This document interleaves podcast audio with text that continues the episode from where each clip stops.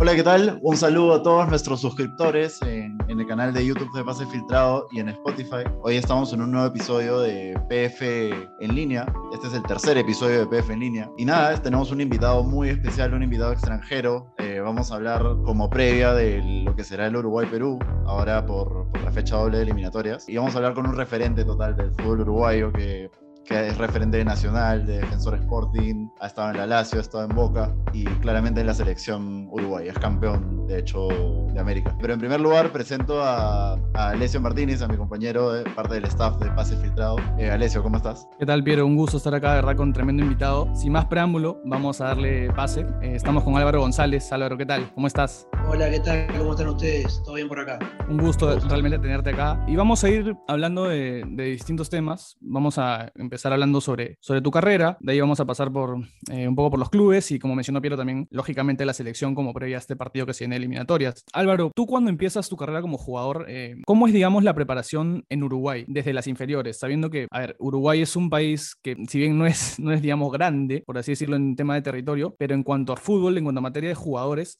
exportan mucho. ¿Cómo es esa competencia desde, desde que empiezas hasta que, bueno, te desarrollas? ¿Cómo, cómo comenzaste tú? Bueno, nosotros acá somos un país muy futbolero, este, ustedes lo saben, con, con, una historia también deportiva a nivel de clubes y de selecciones que está muy marcada y, y, y nos obliga mucho también a, a tener que, que mantenerla o, ir por, los títulos. Obviamente que el fútbol hoy por hoy ha evolucionado mucho, eh, está muy competitivo y, no, es, no es nada fácil competir a primer nivel, pero sí, todo niño nace acá con una pelota bajo el brazo, este, con amigos eh, todo, el, todo el día jugando en la calle, el famoso baby fútbol, que uno empieza a los cinco años ya a competir, va generando un poco de, ese, de ese hambre de ganar, de, de superar a los, a los rivales y, y bueno, y, y, te va formando también técnicamente porque no se juega solamente en la cancha, se juega, que ahora quizás no se hace tanto, pero, pero en las calles, este, en mi infancia siempre se jugaba mucho al fútbol en la calle y como te digo, es, una cultura del país que eh, de 10 de diez niños, te diría que 9 quieren ser jugadores de fútbol y, y no solamente que, que, que, quieren serlo, sino que van tras eso. Eh, después en el camino van quedando muchos por el camino, pero, pero te diría que la mayor parte de, de, los niños del país sueñan con, con llegar a, a, primera división. Y bueno, nada, eh, hay, hay equipos de fútbol que históricamente trabajan muy bien en las formativas, este, y, y bueno, se da también de que el jugador de fútbol uruguayo, además de, de lo que puede hacer técnicamente eh, eh, y futbolísticamente, eh, tiene también un gran poder de adaptación, de, de, de, entender a la liga que le toca ir, dónde por qué es que lo llevan, eh, cómo sacar lo mejor de sí. Y bueno, creo que hay uruguayos, siempre hubo y, y hay en este momento, y seguramente lo sigan habiendo, jugadores uruguayos en, en los primeros equipos y en la primera liga del mundo, dejando en alto al país. Tata, de hecho, debutas, inicias en, en, Defensor Sporting, pero después te vas a Boca Juniors, que es un salto bastante fuerte. Hablamos de uno de los más grandes de, Argentina. De hecho, el mundo Boca eh, debe ser muy complicado por lo que implica el hinchaje y todo lo que es Boca en, en Argentina. Llegas en un año, bueno, Boca sale campeón de la Libertadores 2007, juegas esa final del mundo con, con, el Milan. Y hubo una frase que tú, que, tú dices en un ping-pong de ESPN eh, que estuve viendo, que dices que fue un vestuario, fue el vestuario más difícil que te tocó manejar. Más que explicarnos problemas internos, si es que lo hubieron, eh, me gustaría saber cómo era el vestuario con, con Román, con, con Palermo, cómo, era, cómo fue para ti acostumbrarte al mundo Boca y lo que fue, bueno, esa final ante ante el Milan. Bueno, no era fácil para mí por varios motivos. Eh, el primero que yo salía de un equipo de, de defensor que si bien es, es, un equipo importante como defensor Sporting dentro de lo que es Uruguay, acá la mayor parte de, de la gente es de Nacional y de Peñarol. Eh, defensor tiene, no tiene una parcialidad, una parcialidad numerosa eh, y la presión por ende es relativa, es menor.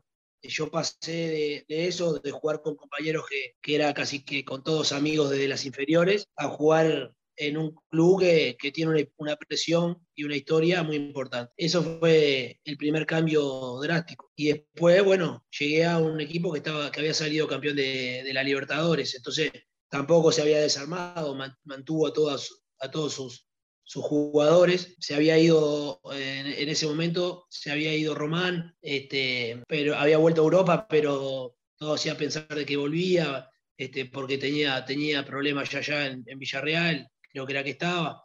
Eh, y bueno, el asunto es que eh, no, no, no, fue fácil, hay mucha presión a, eh, a, nivel de periodismo, todos los días hay cuatro o cinco medios cubriendo la práctica, todo lo que pasa repercute. Y bueno, no, no, era, un, no era un vestuario fácil porque, bueno, habían compañeros este, que, que, no se llevaban de repente de la mejor forma o, o, al menos no, no, no, era la cordialidad que uno estaba acostumbrado, de que vos llegabas y, y saludabas siempre a todos los compañeros, de repente había, había, había gente que no, compañeros que no se decían ni buen día, y bueno, son de esas cosas que a uno, acostumbrado de repente a otra cosa, le, le chocaban, pero bueno, de cualquier forma fue una experiencia que, que disfruté, que me, que me, sirvió para aprender muchas cosas. Y bueno, cosas que disfruté mucho, como jugar en la bombonera. Fue una época, aparte de Boca, que, logramos salir campeón. Si bien perdimos esa final del mundo contra el Milan, salimos campeón del campeonato local, ganamos una Supercopa. Eh, fue fue eh, una época de Boca que venía ya desde el 2000, todo lo que era esa década del 2000 fue fue, fue muy exitosa, ¿no? Y bueno, por suerte me tocó, me tocó eh, ese pasaje por el club. Este, ahora veo, veo que, por ejemplo, al, vínculo de compatriota de usted está costando ahí porque Boca no, encuentra mucho el camino, pero ojalá que, pronto eh, lo logren. Sí, Zambrano también está por allá, le ha costado bastante la adaptación, ¿no? Y ahora, antes de irnos ya, eh, cruzar el continente para hablar de, de Europa, una pregunta que quería hacerte, Tata, es sientes que, por ejemplo, ese Boca eh, se enfrentó a ese, Milan, pasó las décadas, pasaron los años y hasta ahora no vemos, digamos, un equipo sudamericano que se asemeje o le haga el pare, por así decirlo, a un equipo europeo. ¿no? El último fue el, Corinthians, donde justo nuestro compatriota Pablo Guerrero pudo sacarlo campeón, pero desde ahí no se ha visto, digamos, que algún equipo sudamericano pueda, pueda lograrlo. ¿Qué sientes tú que ha pasado en ese tiempo para que no, digamos, no se repitan actuaciones de, de años anteriores como esa, por ejemplo? No, es que, bueno, nuestras principales figuras, no descubro nada nuestras principales figuras eh, se van a jugar a, los equipos europeos. Vos mirás, eh, eh, los equipos que ganan la Champions son equipos que, quizá en el fútbol sudamericano no, se pueda ni soñar con, con, tenerlos. Si bien han ganado la Copa Libertadores buenos equipos como Flamengo, bueno, Palmeiras, mismo los equipos argentinos, a la hora de, ir a jugar contra, contra esa eh, contra esas potencias eh, a nivel de clubes tienen lo mejor de cada selección. Este, y, no, no, no, es fácil, ¿no? Aparte, no sé, veo, veo una distancia grande lo que es también la Copa Libertadores con la Champions en cuanto al nivel de competencia, en cuanto a, que aquí, al igual que en eliminatoria, los clubes tienen que, jugar eh, en, distintos, en distintos escenarios, con altura, con calor, y se saca mucha ventaja de esas cosas y bueno, creo que allá eso no existe y, gana siempre el mejor, eh, o, casi siempre gana el que, hace mejor la cosa o el que juega mejor que el, otro. Acá están muchas veces por delante otros factores. Y nada, lo, la principal diferencia que veo es que eh, nosotros eh, no, podemos mantener a los mejores jugadores porque se van justamente a, a, a esos equipos que terminan ganándolo en la final del mundo. Eh, ¿con, qué te encontraste en, la Lazio? De hecho, eh, me parece que le gana una final a, la Roma. Compartes también eh, vestuario con Miroslav Klose, que me pareció escucharte también que es uno de los jugadores que más te, ha sorprendido. ¿Cuál es tu balance de lo que fue la Lazio? No sé si fue tu mejor momento, ¿consideras tú que fue tu mejor momento como, futbolista? ¿Cómo fue ese salto hacia Europa, no? Bueno, como todo cambio, costó, pero el convencimiento eh, fue lo que me llevó a poder hacer pie en un equipo con, con muchas figuras también, eh, que no era fácil, además yo llegué eh, casi que por la puerta de atrás, no, no, había mucha, mucha noción de lo que yo le pudiera dar al club, si era jugar ahí o, o salir a préstamo a algún otro lado. Y sin embargo, lo que pude mostrar en esos primeros seis meses hizo que, que convenciera al entrenador y, ganar, y, ganar espacio, terminar siendo durante varias temporadas uno de los jugadores que, tuvo más minutos en campo. Este, es otro fútbol, el fútbol italiano, este, cada, cada, cada, país tiene sus características, yo creo que, que tuve suerte de caer en un, en un, país, en una liga como la italiana, que es muy táctica, este, muy estudiada y, y bueno, este, me calzaba, me parece a mí que calzaba muy bien para, para lo que era mi, mi desempeño y, y, mi forma de jugar, que quizás si hubiese ido a un fútbol español, por ejemplo, eh, me hubiese costado más. Pero bueno, este, fueron años muy lindos, conseguimos también cosas importantes, como vos decías, eh, además de clasificaciones y, buenas presencias en, la Europa League, eh, tuvimos la, chance de ser campeones de, la Copa Italia con, eh, en, algo que, fue, que es todavía muy recordado y, va a ser difícil que se olvide ahí en, el 26 de mayo, como le dicen los, los, hinchas de Lazio, una fecha histórica, porque se le ganó la final a, la Roma, que es el, clásico de todos los tiempos, y, bueno, se vivió de una forma muy especial, y bueno, uno que estuvo ahí, que fue partícipe, también me lo, me lo guardo en uno de los mejores recuerdos. Ahora, Tata, antes ya de cerrar este primer bloque, algo que también te consultaba, Piero, era sobre Miroslav Klose. Es el goleador histórico de los mundiales y tú has compartido mm, muchos entrenamientos con él, concentraciones, viajes. Este, ¿Qué tenía Klose, no? Todos sabemos, lo hemos visto jugar en, el campo, pero ¿hay algo detrás que lo, haga, lo haya hecho ser el delantero que, fue? Bueno, que por, ejemplo nosotros no hemos podido ver. Sí, eh, yo creo que él, además de, ser una bestia futbolísticamente, eh, de ser eh, un jugador muy potente, muy inteligente, tiene, tiene algo que me parece que lo trae también de su, de su origen, que es eh, alemán, como todos sabemos, y es muy, muy aplicado, muy riguroso, y yo lo miraba, la verdad, con, no sé la edad que tenía cuando estaba ahí en el Lazio, pero ya estaba cerca de los 40 años, eh, y entrenaba como, como un juvenil que, queriendo, que quería empezar a hacer carrera, o sea, no se conformaba con lo que tenía, eh, con lo que ya había hecho, que era, que era un montón, sino que quería quería más y esas cosas son importantes para, para quienes están al lado de él, ¿no? Eh, para mí, entender el fútbol de esa forma, aprender de eso, para gente incluso más joven que yo del club, son cosas muy importantes. Y, y bueno, este, también le fue muy bien ahí en la Lazio, se fue siendo ídolo del club y se fue porque quiso. La verdad que ahí, eh, capaz que si hubiese querido, estaba jugando hasta ahora por, por, por, su forma y por su forma de entrenar y, y de jugar al fútbol. Perfecto. Ahora, bueno, vamos a cerrar este primer bloque. Muy interesante todo lo que nos cuenta el Tata. Cerramos este primer bloque del episodio, del tercer episodio de PF en línea y regresamos. Hola, bienvenidos a Pase Filtrado en línea. Si quieres ser un auspiciador de este espacio, recuerda que nos puedes escribir a contacto pasefiltrado.pe o un mensaje directo por nuestras redes sociales. Te esperamos. Bueno, estamos aquí en, la segunda parte, del segundo bloque, perdón, del tercer episodio de PF en línea con, el Tata González. Ah, vamos a pasar a hablar de lo que fue su, trayecto en la selección, donde es eh, claramente un referente del último siglo en la selección uruguaya.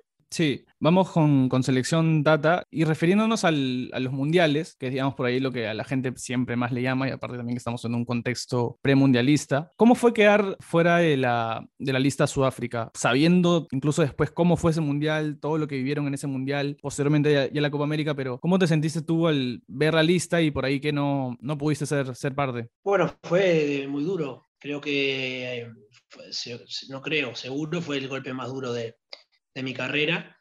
Eh, yo aparte me sentía, eh, me sentía parte y fue así, incluso quedándome en Uruguay sin poder estar en la lista, lo viví muy intenso el Mundial, hablaba con mis compañeros, disfrutaba y, salía a festejar con todos los uruguayos cuando, cuando se lograban los resultados.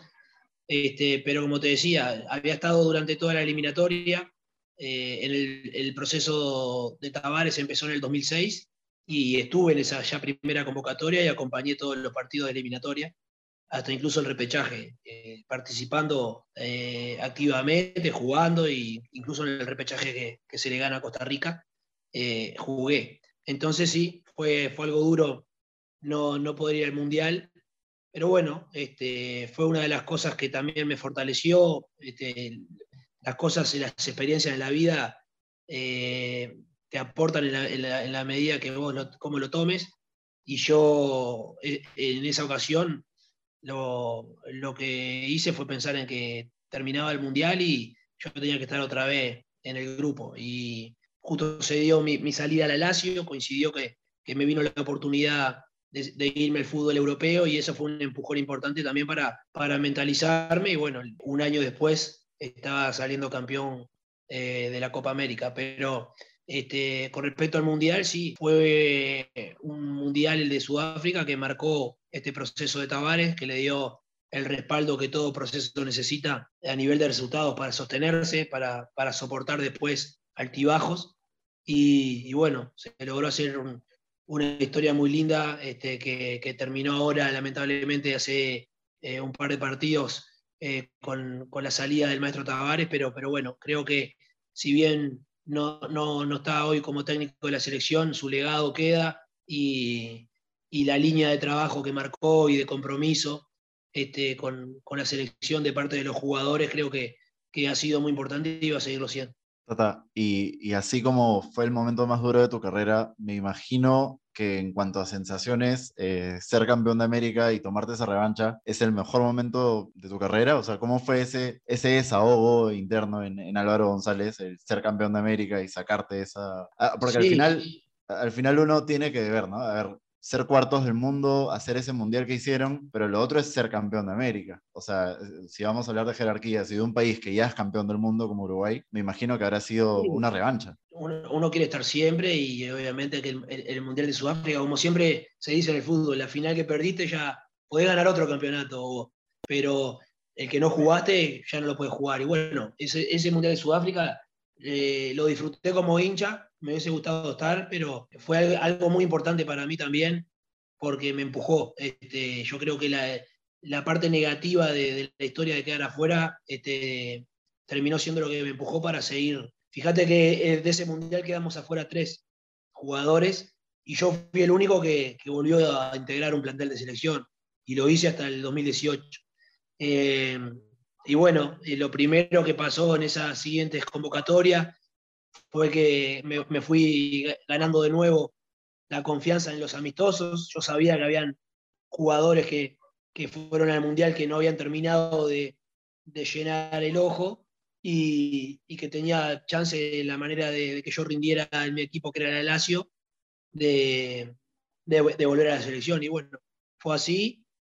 el, primer, el primer festejo y, y, digamos, y tranquilidad y, y revancha fue cuando integré la lista de 23 jugadores. Yo ya con eso ya había ganado, pero, pero después que vas, querés jugar y, por suerte también desde, el segundo partido que, me tocó ingresar, ya no, no salí más y jugué, jugué todos los partidos hasta la final que se le gana a Paraguay.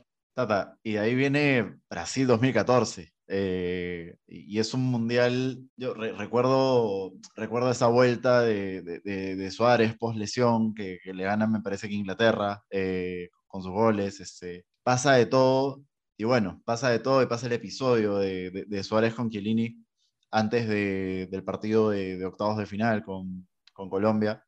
Eh, ¿Cómo, a ver, o sea, cómo logras sacarte de encima el, perder a, un referente, hablo mentalmente, ¿no? Eh, me imagino cómo habrá sido el, para el vestuario la, pérdida de alguien como, Luis Suárez, que, venía en el momento que venía, y, qué tanto afectó en lo que fue el partido con Colombia, que, de hecho es un partido bastante, me acuerdo, bastante duro, que, lo saca Colombia con esa genialidad de James y, y el otro gol, pero no sé, ¿cómo lo tomaron? ¿Cómo lo tomaste tú personalmente?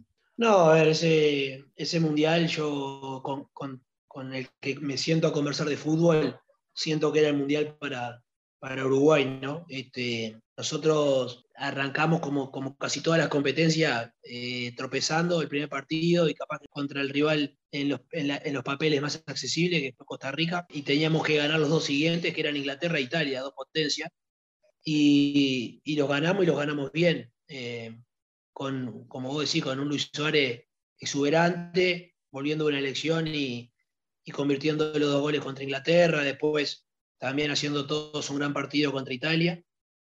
Y, cuando termina el partido con Italia, para mí que yo había estado en la Copa América del 2011, eh, lo primero que se me vino a la cabeza fue cuando le ganamos a Argentina en Santa Fe, un partido de cuartos de final por penales, que el ambiente y el aire que se respiraba después de eso era, no, hay quien nos pare.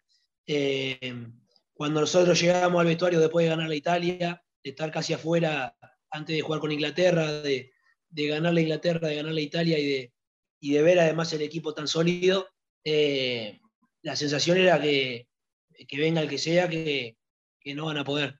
Y sabiendo de de que teníamos jugadores, éramos un buen equipo con jugadores en los cuales el equipo jugaba en su entorno. O sea, nadie va a desconocer, hasta el día de hoy, lo que ha sido Luis Suárez este último tiempo para Uruguay. Entonces sí, el hecho de que, de que lo, lo expulsaran del Mundial, lo, lo, echaran además de cómo lo echaron, ¿no? Porque una cosa es eh, expulsarlo, darle partidos, tipo, pero la verdad que lo, lo expulsaron del Mundial y le dieron, no sé si fue eh, no sé, nueve meses o no sé, cuánto, no sé cuánto tiempo que no podía ni siquiera acercarse a, un, estadio.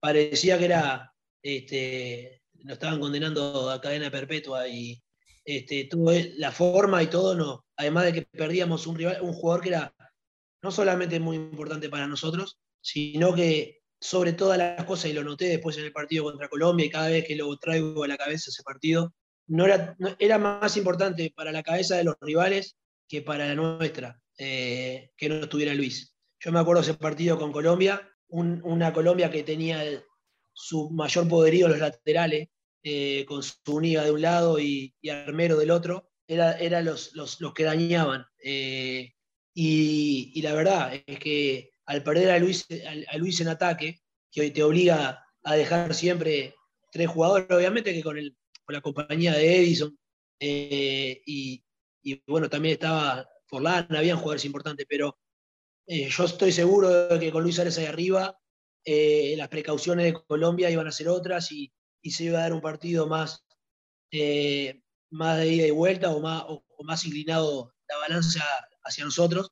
Y sin embargo, ese partido eran dos aviones, se iban, se los venían al ataque juntos, un y Garmero por los dos lados, hasta Yepe se descolgaba. Y yo creo que eso es esa falta de, de respeto que nosotros hubiésemos tenido con, con Luis en la cancha.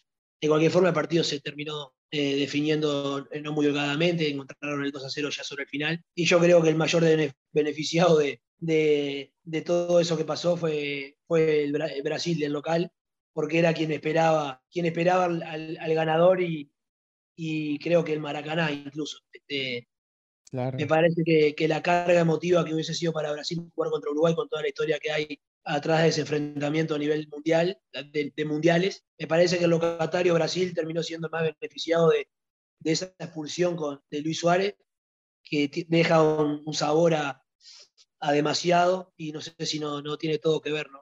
Este, fue algo que nos queda a todos eh, eh, en el dolor de decir que hubiese pasado si hubiese estado Luis, porque para mí, te digo, era el mundial, el mundial que iba pintando para nosotros. Claro, de verdad que interesante. Nunca me había puesto a pensar, o sea, sí sabía que lógicamente luego Brasil eliminó a Colombia, pero nunca me hubiera puesto a pensar qué hubiera pasado, ¿no? Eh, Brasil-Uruguay allá, no, de verdad, increíble. Y bueno, siguiendo con esto de los mundiales, que es algo que nos encanta hablar, eh, para el siguiente proceso, Tata, tú terminas jugando la eliminatoria. Eh, me parece que algunos minutos en la última fecha doble, creo que ante Venezuela, si mal no me equivoco. ¿Y qué pasó después para no integrar la lista? ¿Qué pasó entre noviembre y, mayo o junio para no, no, poder, no poder estar. Bueno, ahí pasa lo mismo que en el 2010, eh, que eh, yo estoy toda la eliminatoria con Uruguay eh, jugando nuevamente la mayoría de los partidos y, y, ese semestre previo al Mundial, ya la eliminatoria terminando, yo jugué contra Argentina eh, de local en un partido que empatamos 0-0 con Argentina. Después le ganamos a Paraguay y ahí conseguimos la, clasificación a, falta casi que de dos fechas para, para terminar la eliminatoria. Fue la eliminatoria quizá que ganamos más holgadamente, eh, o que clasificamos más tranquilo, que para Uruguay no, no es común. Y, y, bueno, después de una buena eliminatoria y de haber participado, como te decía, justo me toca acá en Uruguay un entrenador, yo estaba acá en Nacional de Montevideo ya, y me toca un entrenador que, no sé cómo decirlo, pero bueno, me quitó toda posibilidad de, competir, que es lo que uno como jugador de fútbol necesita competir, te hablo de competir por el puesto, de, darme la posibilidad de ganar minutos en cancha y, convencerlo. Entonces, eh, no solamente pasé de, clasificar al Mundial a, no jugar en mi club, sino que tampoco a, integrar los bancos de suplente, cosa muy rara, este, la verdad, porque yo venía jugando en la selección, venía jugando en el club, sin embargo la llegada de este entrenador me, imposibilitó de, jugar en mi club y obviamente que, al no jugar en mi club, acá a nivel local, que no era que no estaba jugando en, un equipo italiano, español o, inglés, no estaba jugando acá en, un equipo local importante, pero de la liga local como es nacional, obviamente que me condicionó mucho la, la, citación para el Mundial. Y yo estoy convencido que de ese Mundial no me, no me saca el maestro Tavares, sino que me saca eh, Medina, que era el técnico de, Nacional. Este, una lástima, un dolor también muy grande. Yo, por suerte, ya había jugado un Mundial. No sé qué hubiese pasado, la verdad, si no hubiese tenido.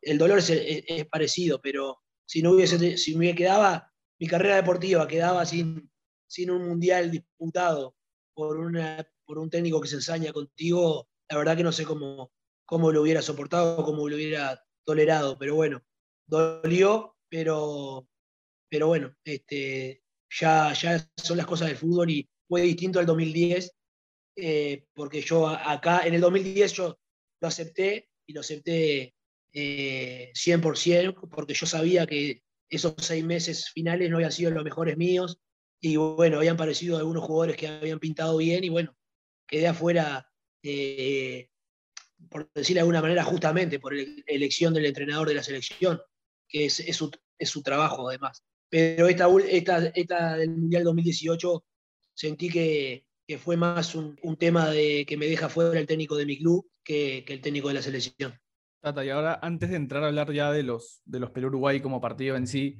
una, una opinión tuya que me interesa saber y que se le preguntamos a muchos, a muchos este, mucha gente en realidad en general que sigue el fútbol uruguayo. ¿Cómo sientes tú que se ha dado este cambio generacional, sobre todo en la volante de Uruguay? Porque si retrocedemos, por ejemplo, al Mundial de Sudáfrica, tenemos a jugadores como, como Egidio Arevalo Ríos, como Gargano, como el Ruso Pérez. Ahora tú ves la volante de Uruguay, está, por ejemplo, de Arrascaeta, está Valverde, Bentancur, por ahí jugadores de otro perfil, ¿no? Eh, que si bien tienen la actitud de todo jugador uruguayo, creo que juegan un poquito más. Eh, y es lo que intenta, de hecho, ahora Uruguay en el último tiempo, que es creo que yo elaborar un poco más. Entonces, ¿cómo has sentido tú, tu opinión personal, este cambio netamente en, la volante, que es lógicamente también la posición que, aparte, como jugador? Aparte que estamos acostumbrados a, a esos partidos donde pegan bastante, ¿no? O sea, me, acuerdo mucho cuántas veces hemos visto a Lugano atender a Paolo, este, a los Ríos, cuántas patadas tendrá, ¿no? en su carrera. Entonces, eh, es bastante interesante la pregunta. ¿Cómo será la percepción del uruguayo hacia ese cambio, ¿no? De, estilo.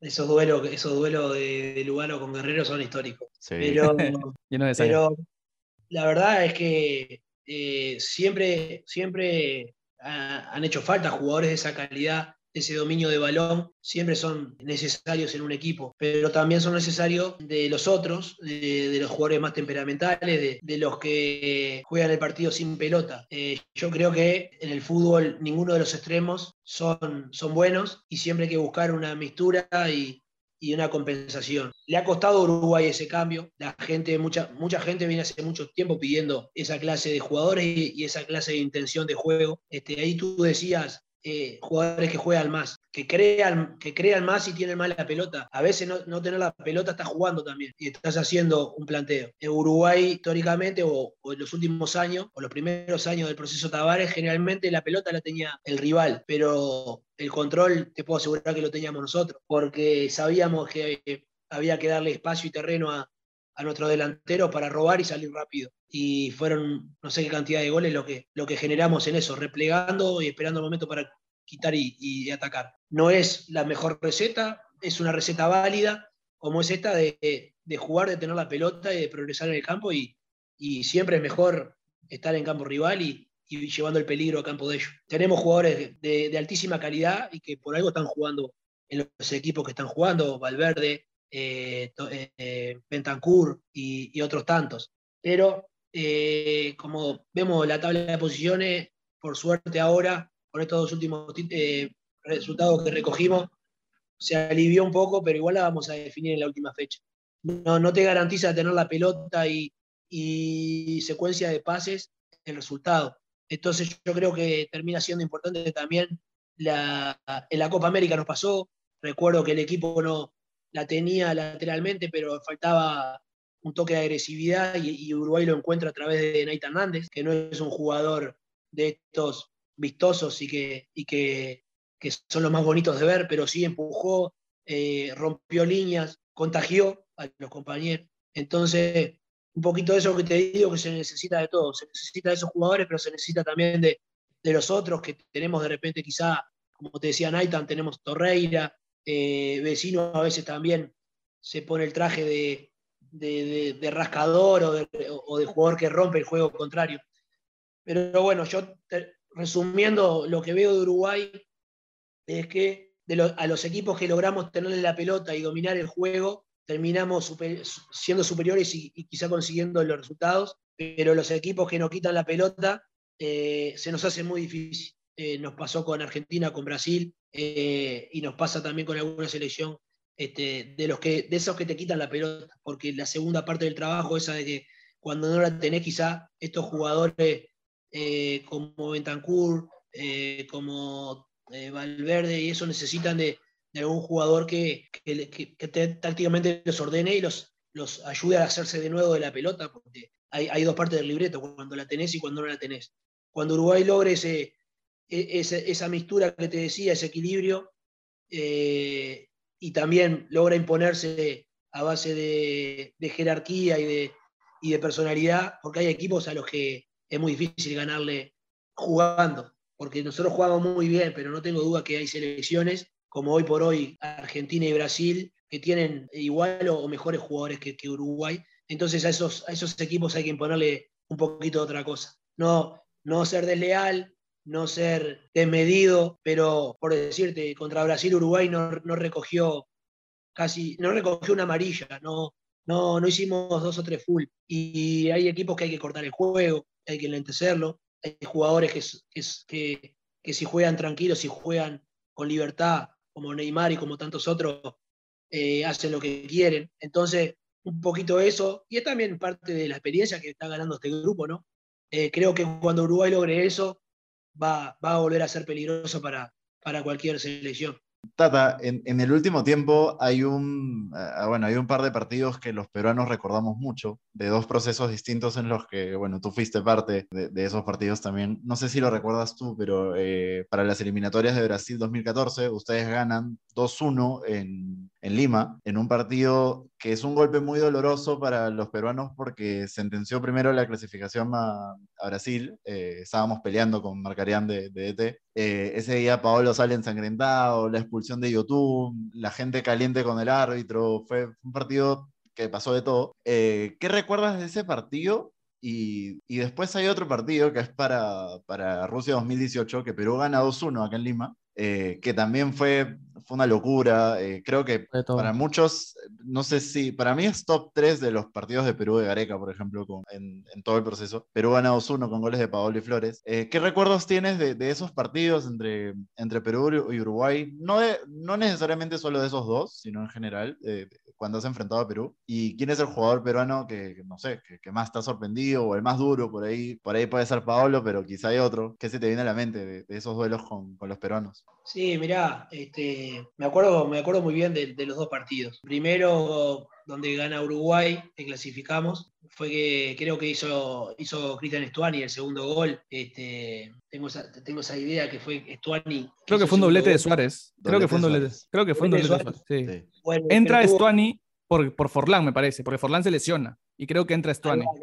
que entró muy bien en Cristian, por eso me acordaba, me parecía que había hecho un gol, pero sí, capaz que fue el que lo asistió, no sé.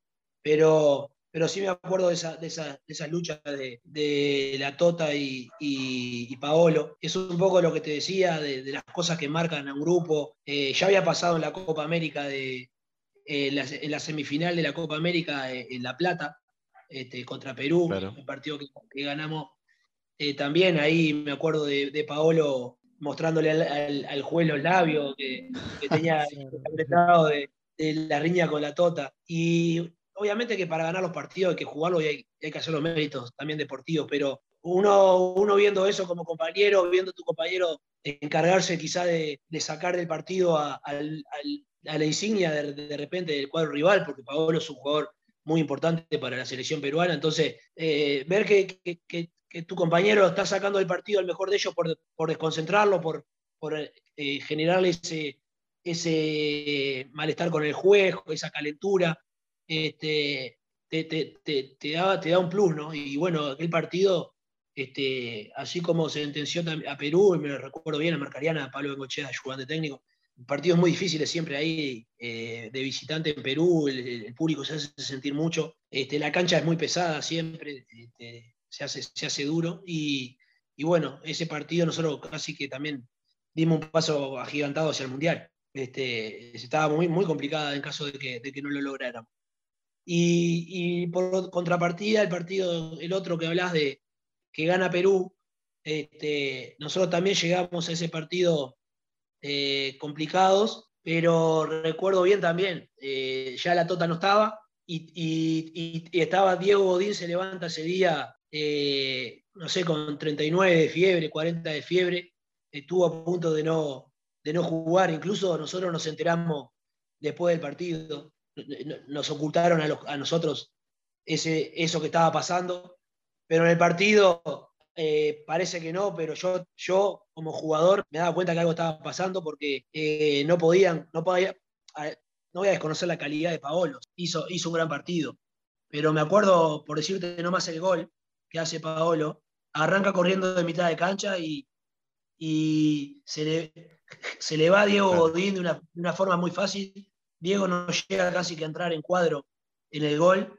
Este, y en el momento parecía una cosa increíble, este, porque, porque Diego ya sabemos la calidad de, jugador que es. Después del partido, no, eh, reflexionando y viendo cómo íbamos a hacer para sacar al, equipo adelante para lo siguiente que quedaba de eliminatoria, eh, nos, enteramos que, Diego había jugado el partido con, con 39 de fiebre, eh, se había amanecido ese día con, con eso. Y bueno, creo que en el partido también Perú sacó provecho un poco de eso y, de lo que siempre tiene de Perú, ¿no? que es también calidad de juego, eh, jugadores rápidos que, ha sumado. Y me preguntabas eh, algún jugador que, me haya sorprendido de Perú y este, si dejo de hablar de Paolo, de repente en ese momento, en esa selección, eh, fue Flores, que quizá no era uno de los jugadores en ese momento más, más renombrado, pero pero aparecía en esa fecha y creo que ese día también nos convirtió. Sí, sin duda también fue un partido donde pasó de todo. Me acuerdo que empieza ganando Uruguay, Cueva se lesiona, que Cueva venía siendo el, eje de Perú, eh, y luego hay una jugada en la que Urreta Vizcaya se va solo y terminan expulsándolo, entonces... Sí, es un partido en el, que, en el que pasó de todo. Y ahora, ¿cómo, ¿cómo ves este momento? Ojo, con la reacción. Me hiciste acordar de esa jugada casi me muero. Bueno. O sea, él, yo recuerdo que la pelota viene alta, se iba solo y le rebota, ¿no? Es, sí. cabeza, codo, algo así, y lo expulsa. Sí, sí. Eh, un, poco, y al final... un, poco de mal, un poco de mal el juez y otro poco que. Ah, bueno. y al final el, el, palo de Godín, ¿no? en el cabezazo, al final, en el último minuto, me parece. Sí, muy, sí. Es, ese palo de Godín, muy. El, el, último partido acá en Lima, ¿no? Que, que nos lo empatan y parecía que, y creo que hay un tiro al palo, no me acuerdo de... no me acuerdo de quién, en el último, sí, no me acuerdo de quién fue, fue el palo también. ¿Querés? Claro, Piquerés. No, Piquerés. Sí. Al final, al final. Dale, dale. Y bueno, eh, Álvaro, ¿qué, ¿qué avisoras de este partido que viene? ¿Cómo ves en el momento de, de, Perú y de Uruguay, que bueno, están ahí pegaditos en la tabla? Perú viene a hacer una fecha doble rara, eh, jugando y sacando un partido adelante como nunca, que es eh, el de Barranquilla al que, al que me refiero, y luego sufriendo acá con Ecuador. ¿cómo, ¿Cómo ves tú que llega a Perú y cómo hacerle daño a este Uruguay que con, con Alonso viene y parece que ha levantado muy bien? Mirá, yo creo que llegan, llegan muy parecidos a las elecciones en cuanto a, los niveles, eh, pero hay una cosa que marca mucho en los enfrentamientos de, Uruguay-Perú y que son las localías. Entonces, me parece que, hoy por hoy Perú tiene un poco más de, personalidad. Bueno, me hablaste del partido Marranquilla para, para, afrontar ese tipo de partidos y creo que eso puede emparejar y puede, puede dificultar a, nuestra selección. La gente eh, venía, mucha gente de Uruguay, otros tantos queríamos que más se mantuviera a Tavares, pero eh, mucha gente estaba en plan de, esta búsqueda de cambios. Entonces, el, partido último de Uruguay de local, no sé si lo vieron, fue a estadio repleto, con una personalidad entusiasmada, apoyando y, es un ambiente que, seguramente empuje a, nuestra selección y eso no va a ser un tema menor. Eh, por eso te hablaba de la personalidad de Perú, que va, a ser importante para que pueda realizar un buen partido. Eh, creo que Uruguay llega con un empujón anímico importante después de conseguir los seis puntos que necesitaba, pero yo, a diferencia de mucha gente acá en Uruguay, no, no canto victoria. Me parece que son partidos que nos pueden llegar a engañar también. Eh, así como era, era un defensor de Tavares en cuanto a que los partidos que el cambio de fístula Uruguay lo llevó a jugar dos veces con Argentina, una vez con Brasil, eh, con Bolivia de visitante. Entonces, así como, como no jugaba tanto las derrotas por la calidad de los rivales que enfrentábamos, tampoco ahora eh, el haber ganado estos dos partidos me, hace eh, creer que ya está todo eh, conseguido que ya Uruguay encontró el camino. Ojalá queremos todos ver acá, imagínense Uruguay en el Mundial, pero, pero sé que fueron rivales Venezuela y, Paraguay que están lejos de ser lo que es Perú hoy. entonces, ojalá que Uruguay pueda repetir un buen partido, pero no va a ser un rival fácil ni mucho menos y, espero que Uruguay, ante un rival que, que eche sus armas por delante, Uruguay pueda contrarrestarlo y, no pase que de repente como contra Argentina nos vimos, complicados. Tata, hay una situación atípica eh, para, bueno, para la recepción del hincha peruano, eh, que es que Perú va a afrontar esta fecha doble buscando ir al Mundial sin sus dos mayores referentes probablemente de los últimos años, eh, que son Pablo Guerrero y Jefferson Farfán, ambos con lesiones que, seguramente pensando en una eventual clasificación, se están preparando. Eh, ellos ya a la edad que tienen es bien difícil, ¿no? Que estén siempre y no van a estar. Eh, ¿Qué tanto crees que, que, pierde Perú sin ellos, no? O sea, en este caso, bueno, eh, la Padula ha sido la, la, gran opción de Perú en, en, los, en, el último tiempo, sobre todo en la Copa América 2021, por ejemplo, pero probablemente esa referencia que, que, ustedes tienen de Pablo Guerrero y Farfán sea importante. ¿Qué tanto crees que pierde Perú? No, son jugadores, todos los referentes de una selección son importantes, tienen una historia y sobre todo han vivido ya lo que es definir una eliminatoria, venir a jugar a un estadio repleto de gente adversa, porque va, van, a estar haciendo fuerza por Uruguay. Entonces eso, eso son, ellos son los que se llevan la responsabilidad y, los que le dan tranquilidad a sus compañeros. Pero volvemos a la personalidad este, que, que tendrá que demostrar el equipo cuando no tenga su referente, esos dos jugadores tan importantes, sobre todo yo te diría Paolo, eh, cómo lo, cómo lo, quienes asumen ese, esa voz de mando, ese liderazgo y, y, eh, logran darle tranquilidad al equipo. Me parece que es importante que, afloren nuevos, nuevos jugadores con, con, ascendencia en los compañeros, ¿no? Como acá en Uruguay de repente ya se están visualizando algunos porque todos sabemos de que pueden ser los últimos partidos, el último mundial de jugadores importantes como Luis, como Edison, como Diego Godín. Entonces es importante que las nuevas generaciones ya empiecen a mostrar jugadores que, asuman ese rol. Y, bueno, me parece que un poco la suerte de Perú, con la falta de esos dos jugadores tan emblemáticos, pasa por ahí también. Eh, además de lo que haga deportivamente, como te digo, siempre hay que jugar al fútbol para poder ganar, también eh, es importante que haya jugadores con, que, absorban la presión de, lo que se está jugando. Se viene, se, se avisora un, la verdad un, partidazo. Eh, así cerramos el segundo bloque de PF en línea, ya venimos con el último. Muchas gracias.